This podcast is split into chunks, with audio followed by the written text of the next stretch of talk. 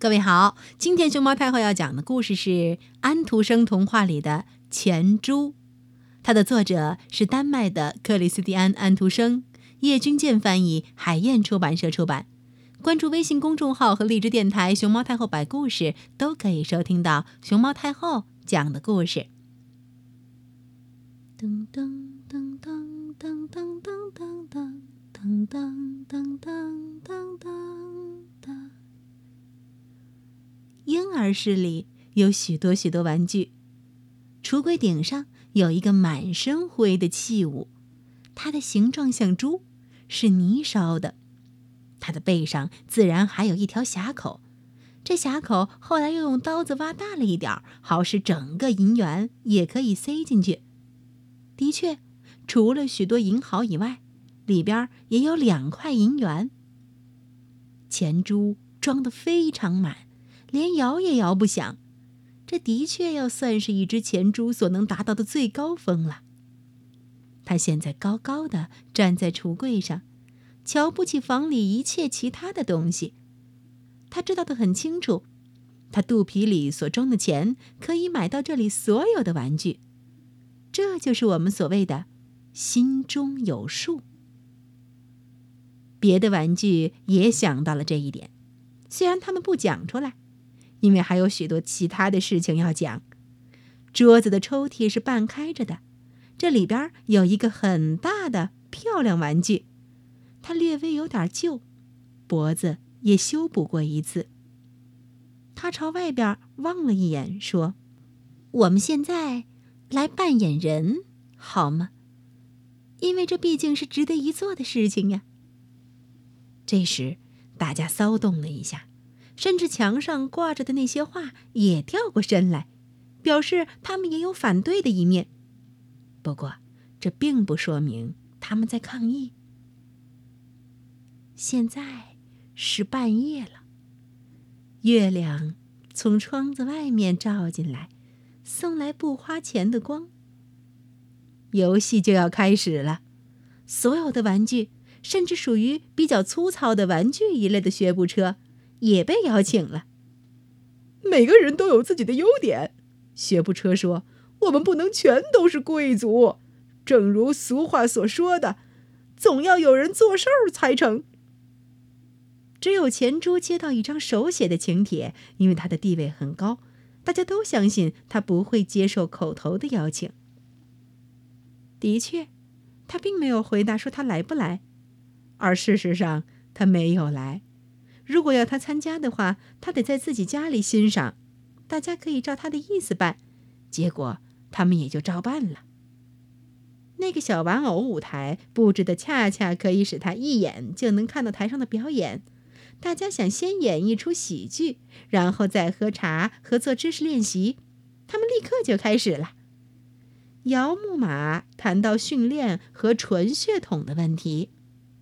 学步车谈到铁路和蒸汽的力量，这些事情都是他们的本行，所以他们都能谈谈。滴答滴答，座中谈起了政治。滴答滴答，他知道他敲的是什么时候，不过有人说他走的并不准确。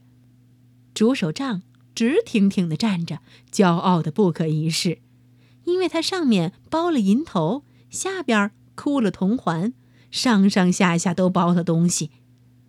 沙发上躺着两个绣花垫子，很好看，但是糊涂。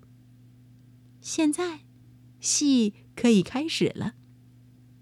大家坐着看戏，事先大家都说好了，观众应该根据自己喜欢的程度喝彩、鼓掌和跺脚。不过，马鞭说他从来不为老人鼓掌。他只为还没有结婚的年轻人鼓掌。我为大家鼓掌。爆竹说：“噼噼啪啪，噼噼啪。”一个人应该有一个立场。谭玉说：“这是当戏正在演的时候，他们心中所有的想法。这出戏没有什么价值，但是演得很好。所有的人物都把他们涂了颜色的一面朝向观众，因为他们只能把正面拿出来看，而不能把反面拿出来看。”大家都演得非常好，都跑到舞台前面来。因为拉着他们的线很长。不过这样，大家就可以把他们看得更清楚。那个补了一次的玩具是那么兴奋，弄得他脖子上的补丁都松开了。钱珠也看得兴奋起来，他决心要为演员中的某一位做点事情。他要在遗嘱上写下，到了适当的时候，他要这位演员跟他一起葬在公墓里。这才是真正的愉快。因此，大家就放弃喝茶，继续做知识练习。这就是他们所谓的扮演人类了。这里面并没有什么恶意，因为他们只不过是扮演罢了。每件东西只想着自己和猜想钱珠的心事，而这钱珠想的最远，因为他想到了写遗嘱和入葬的事情。这事儿会发生在什么时候？当然是始料不及的。谁能预料一个存钱罐的人生呢？啪！钱珠从橱柜上掉下来了，落到地上，跌成了碎片。叮叮咣咣咣咣咣咣嘣嘣！小钱豪跳着舞着，那些顶小的像陀螺一样打着转，那些大的打着转滚开了。特别是那块大银元，他居然想跑到广大的世界里去。他真的跑到广大的世界里去了，其他的也都是一样。钱珠的碎片则被扫进垃圾箱里去了。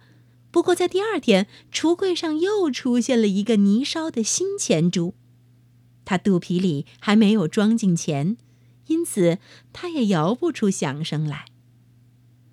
从这一点上来说，它跟别的东西完全没有什么分别。不过。这只是一个开始而已。